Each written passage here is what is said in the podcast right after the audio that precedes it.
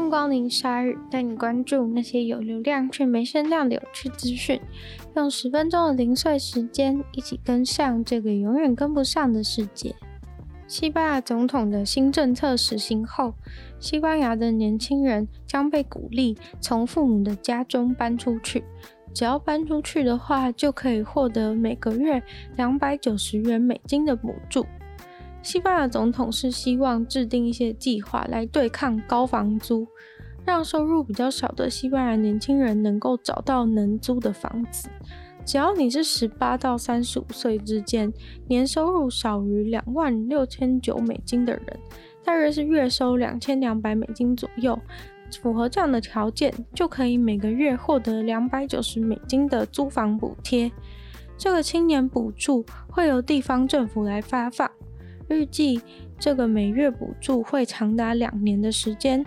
西班牙政府现在正积极的推动让经济复苏，首先就必须要至少让最没有资金基础的年轻人能够租得起房子。西班牙是欧洲二十五岁以下失业率最高的其中一个国家，二十五岁以下的失业率高达三十三趴。大城市像是巴塞隆纳或是西班牙首都马德里的房地产拥有者，这些房东都争相的提高资金，让租房族真的很难负担得起。在补助青年租房的同时，西班牙政府也提出了其他的配套措施，预算二十亿欧元要来控制处理这些住房问题。在大城市中有很多房产大亨拥有超过十间以上的房子，政府希望能够抑制他们，也透过盖更多的公宅出租来逼迫其他的房东来降低租金，甚至会帮降低房租的房东减税。西班牙政府以进步的社会福利政策闻名。除了这个帮助年轻人租房的政策之外，三月的时候，政府也拨了资金，要在全国做一周工作四天的测试。台湾人最爱打的莫德纳，现在在瑞典却被禁止了三十岁以下的人施打，原因就是跟最近辉瑞有被讨论到的副作用心肌炎有关。心肌炎是循环系统的疾病，顾名思义就是心脏肌肉发炎，可能是经由病毒感染引发，导致心脏不正常运作。常见的症状有呼吸困难、胸口疼痛等等。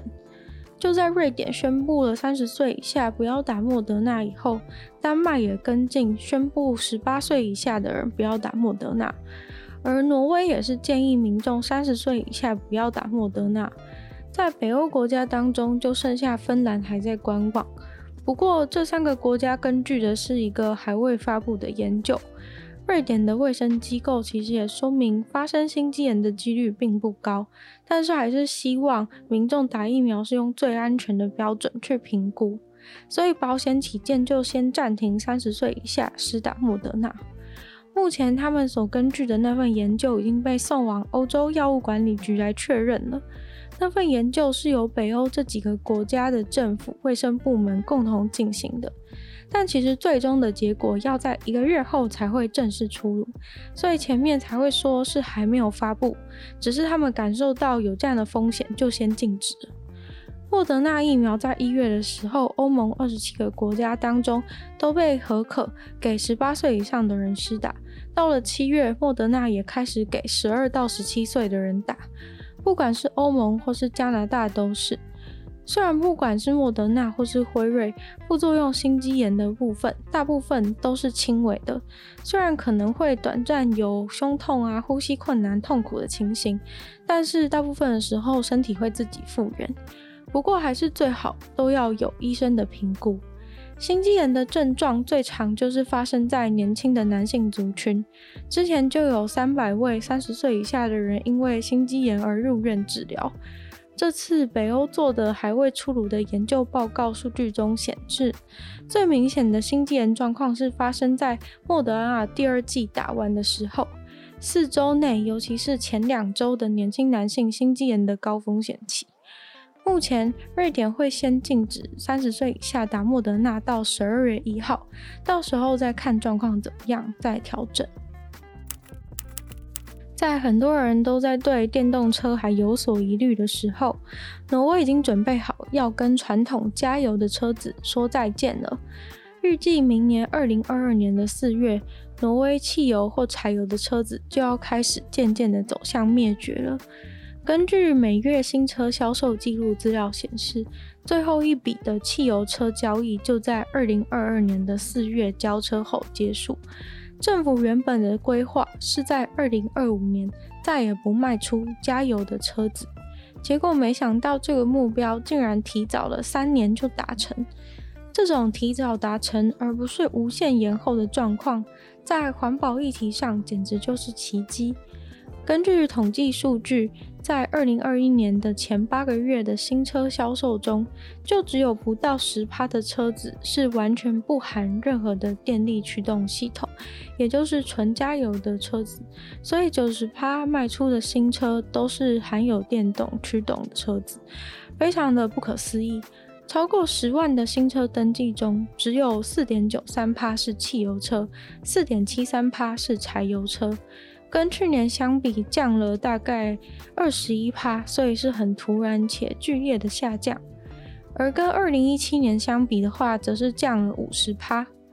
更夸张厉害的是，在挪威走向灭绝的不只是纯汽油、纯柴油车而已，甚至连油电混合车，像是 Toyota 出很多的 Hybrid 系列，在挪威现在都只在新车销售当中占了十趴。挪威二零二一年的新车热销排行榜前十五名当中的十四名都是纯电池充电的车子，当中只有一台 Toyota 的 RAV4 是油电混合的车。不过，目前一些比较大、比较有力的车种还是比较难被电动车给取代，因为大家大量换成新电动车的关系，汽油、柴油车的二手市场现在应该还是会很活跃。而跟挪威显现出极大差距的，则是远在另一方的澳洲。澳洲的新车市场当中，只有不到一趴的车子是电动车，五十五趴是汽油车，三十三趴是柴油车。巴西的警察要到一个民宅逮捕恋童癖的嫌犯，这个恋童癖的嫌犯被指控强奸、虐待儿孩童，于是他们破门而入，要逮捕这个恋童癖的嫌犯。但是进入这个人家中的时候，映入眼帘的却是满满的希特勒照片、纳粹的旗帜、当时纳粹使用的枪和子弹，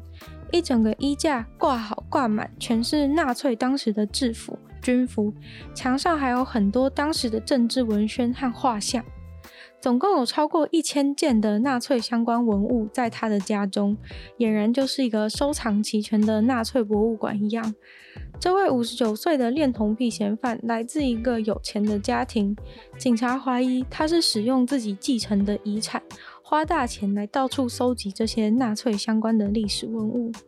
光是在他房子里的这些纳粹相关物品，就价值三百万欧元。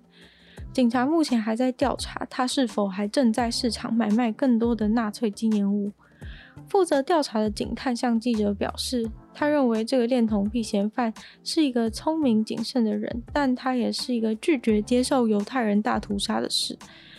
同时也恐同自己是恋童癖，却极力的去抓出同性恋者迫害他们。警探说。虽然自己不是个医生，但一看就觉得那个人是神经病。虽然这样子的言论好像不太 OK，不过可以看得出他被这个人的奇葩给震慑到了。现在警察正在洽询一些博物馆，要把没收的纳粹物品缴交过去。于是，这个恋童癖嫌犯现在除了要接受恋童癖部分的调查以外，也同时被起诉了种族歧视罪和非法持有枪支的罪行。今天的鲨鱼就到这边结束了。喜欢鲨鱼的朋友，记得帮鲨鱼分享出去。可以的话，在 Apple Podcast 有星星写下你的评论。也非常欢迎大家，如果对鲨鱼新闻内容有任何想法的话，都可以在任何留言区的地方留言给我，我都会再回复哦。那也可以去收听我的其他的 podcast，包含《女友的纯粹不理性批判》，里面有时间比较长的内容，或是我的新节目《听说动物》，跟大家分享一些动物的小知识。那就希望鲨鱼可以在每周二、四、六顺利与大家相见。那我们下次见喽，拜拜。